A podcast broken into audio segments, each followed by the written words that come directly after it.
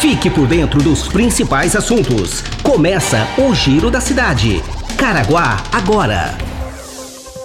Olá, seja bem-vindo a mais uma edição do Giro da Cidade, o podcast mais ouvido da região. Nos próximos minutos você vai saber informações de utilidade pública de Caraguatatuba. Quer mandar sugestões? Encaminhe sua mensagem pelo e-mail jornalismo@caraguatatuba.sp.gov.br ou pelo WhatsApp 12 996 75 19 24. Está no ar o Giro da Cidade. Giro da Cidade de hoje começa falando do prazo para realizar o cadastro biométrico da Justiça Eleitoral.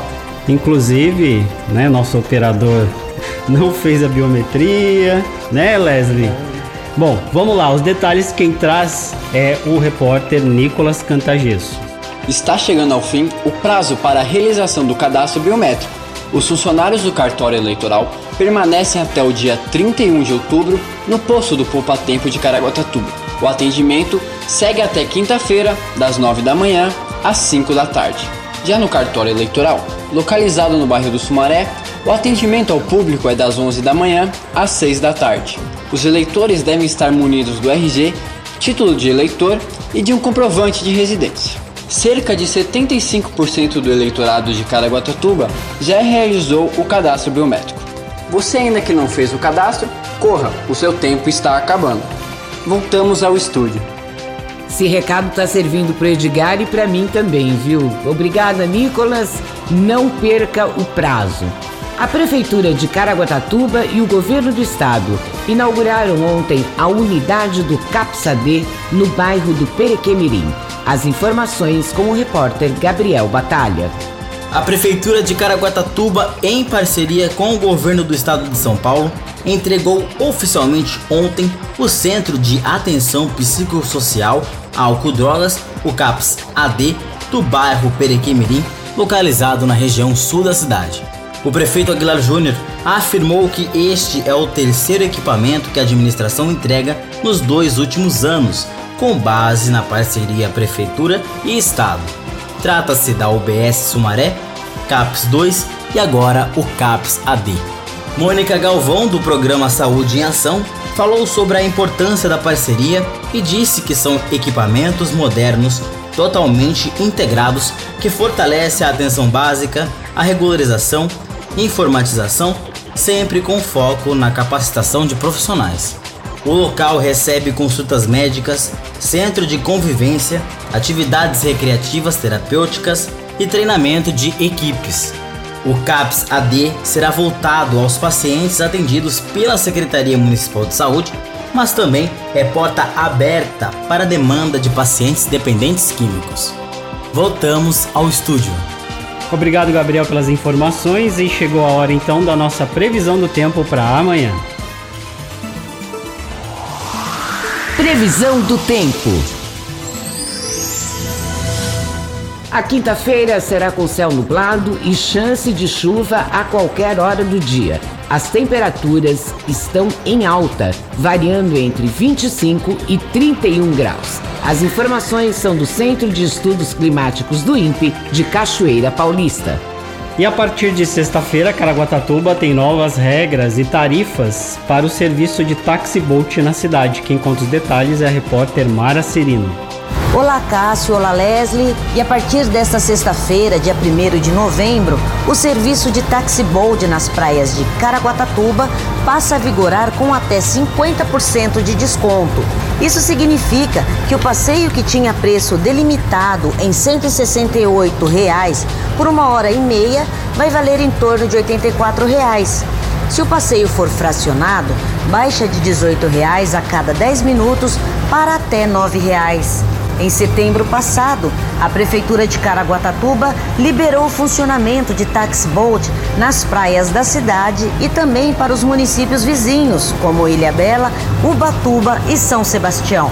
Atualmente, são autorizadas 19 vagas para embarcações, sendo 11 para as miúdas, com até 8 metros de comprimento, e 8 para as de grande porte.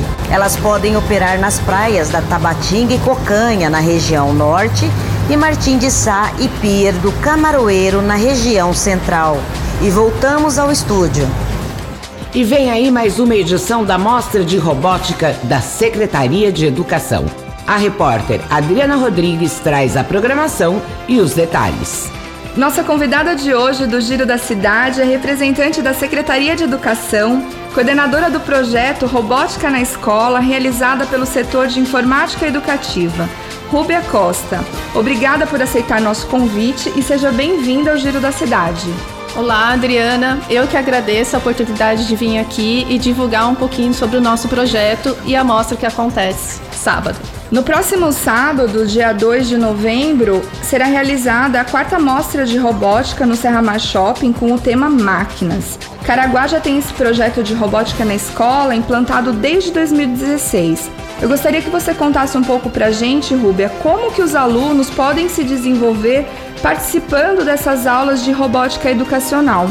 Adriana, a robótica educacional ela estimula o espírito investigativo do aluno, de forma com que ele encontre desafios, é, situações, problemas, e aí eles têm que encontrar as devidas soluções para os mesmos. Sem contar que enaltece o trabalho em equipe, o planejamento, a cooperação, o diálogo e também estimula a questão de pesquisa, né? Eles têm que pesquisar também para eles encontrarem esses desafios. O que torna a robótica mais interessante ainda é o fato de representar um aprendizado multidisciplinar. Que aí a gente entra com o um conceito que a gente chama de STEM, que é ciência, tecnologia, engenharia, artes e matemática, que é uma metodologia integrada baseada em projetos pautada para formar cidadãos com diversos conhecimentos. As aulas elas acontecem uma vez por semana, onde os alunos ela, eles além deles criarem, né, que eles, são, eles têm um problema, uma situação problema, eles têm que fazer uma montagem, eles também têm que trabalhar um pouquinho com programação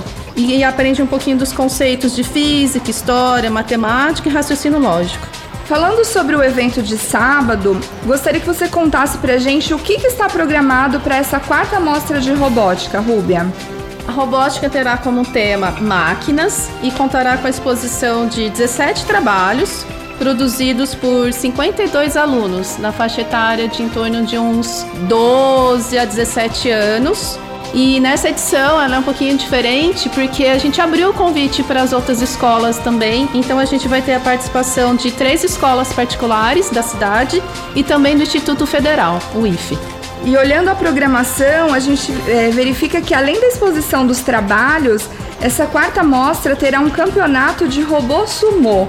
Eu gostaria que você contasse pra gente o que é esse campeonato de robô sumô, Rúbia.